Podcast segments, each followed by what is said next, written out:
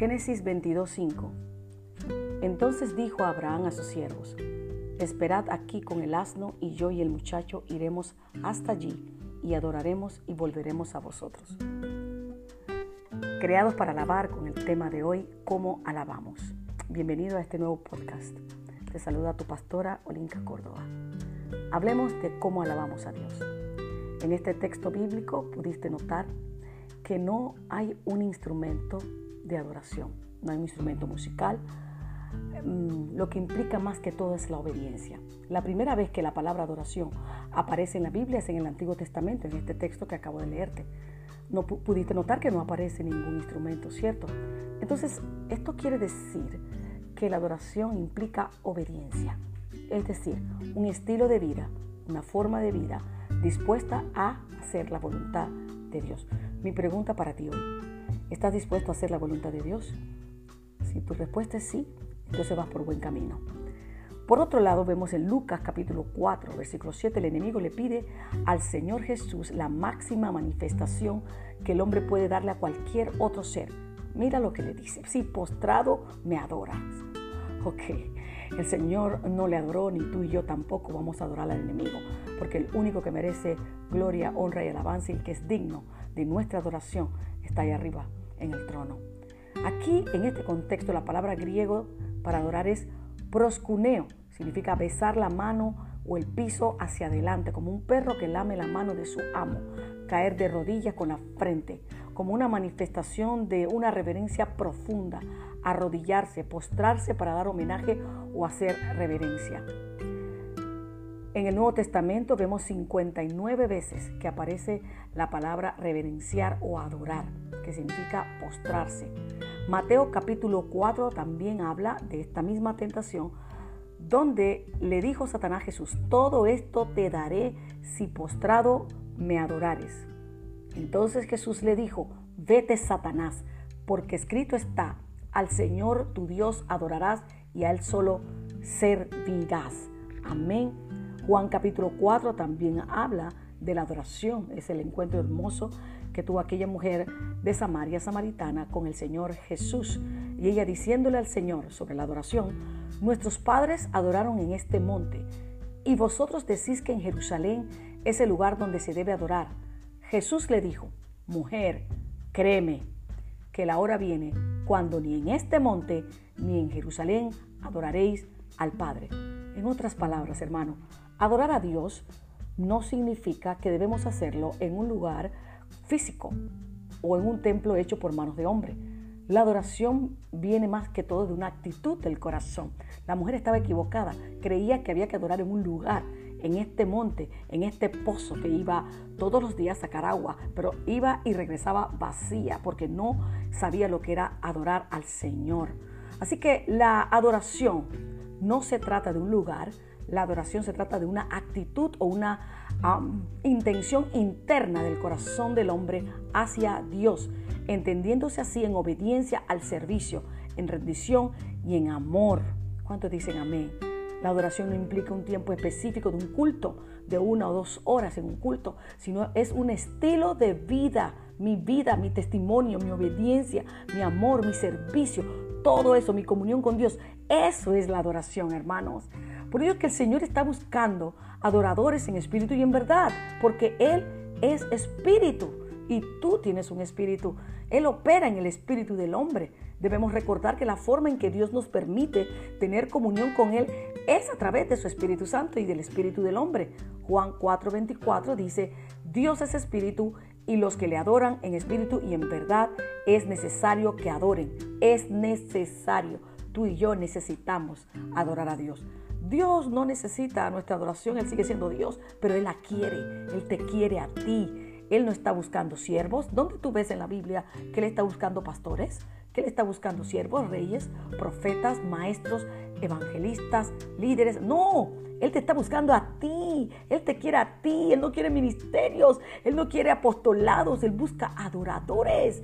Porque fuimos creados para alabarle. Juan 4:23 establece claramente que Él está buscando adoradores y en ese encuentro con la samaritana deja muy claro que se trata de una actitud del corazón, no un lugar donde debes adorar. al Señor. Amén. Qué hermoso adorarlo en el templo. Eso es hermoso, pero no es el único lugar donde debemos adorarlo. La adoración nace de adentro hacia afuera. ¿Qué significa adorar al Padre en espíritu y en verdad? Uno, adorar de corazón. Dos, adorar como lo guía en su palabra, como en verdad, no en mentira. ¿Sí? Cuando ofrecemos otro tipo de adoración que no es en espíritu y en verdad, ponme atención, hacemos una adoración, realizamos una adoración carnal. ¿Sí? Porque apela a la carne, a los sentidos, y no debe ser así, sino al espíritu. Cuando ofrecemos una adoración carnal, lo que apelamos es la naturaleza carnal, también basado en lo que oímos, cómo se oye la adoración, cómo se escucha, cómo se siente. No se trata de sentimientos. El Evangelio es poder de Dios para salvación de las almas. El apóstol Pablo a la iglesia de Galacia, él le llamó la atención. ¿Por qué le dijo, esfuércense en ser espirituales? Algunos revierten eso y se volvieron más carnales que espirituales. Y el apóstol Pablo se preocupó mucho por la iglesia de Galacia. Comenzaron espirituales y ahora están carnales. ¿Qué pasa? Y dice el apóstol Pablo en Gálatas 4:11, me temo de vosotros que haya trabajado en vano. Mira lo que dice, me temo de vosotros que haya trabajado en vano con vosotros. El apóstol Pablo dijo, quiero que vivan en el Espíritu, adoren el Espíritu. No quiero que vivan una vida en la carne.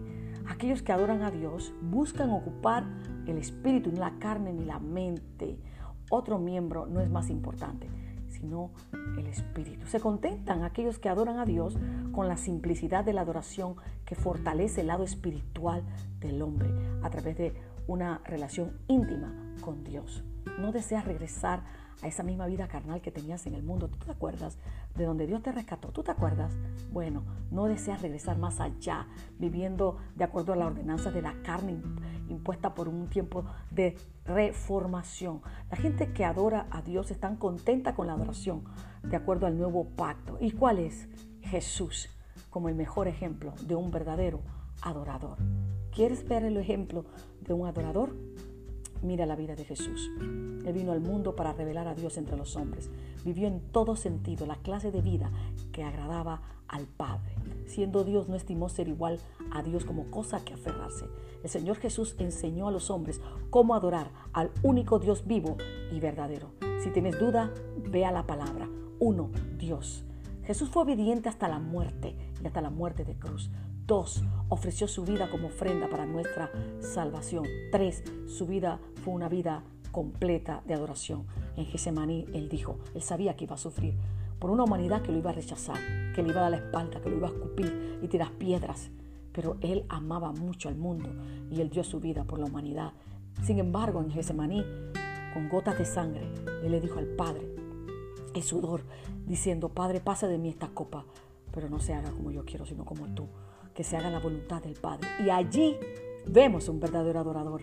Cuando el hombre de Dios está dispuesto a hacer y agradar a Dios y hacer la voluntad del Padre por encima de la circunstancia, por encima del que dirán, por encima de la opresión, por encima de la presión del grupo, por encima de cualquier cosa. Ahí están haciendo un verdadero adorador en la intimidad, en lo secreto, cuando nadie te ve. Es allí. Quiero invitarte que vayas al Salmo 150, versículo 6 y repita conmigo, todo lo que respira, alabe a Jehová, aleluya. Hasta las hojas de los árboles, las flores, la naturaleza, adora a Dios. Cuanto más tú y yo, adóralo en privado y luego Él te va a recompensar en público. Mateo 6:6.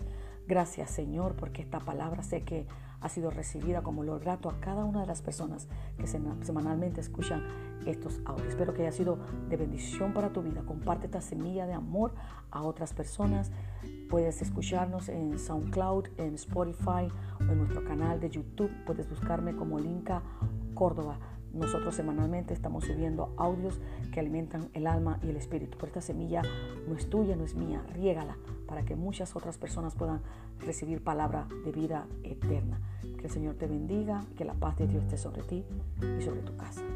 Amén y amén.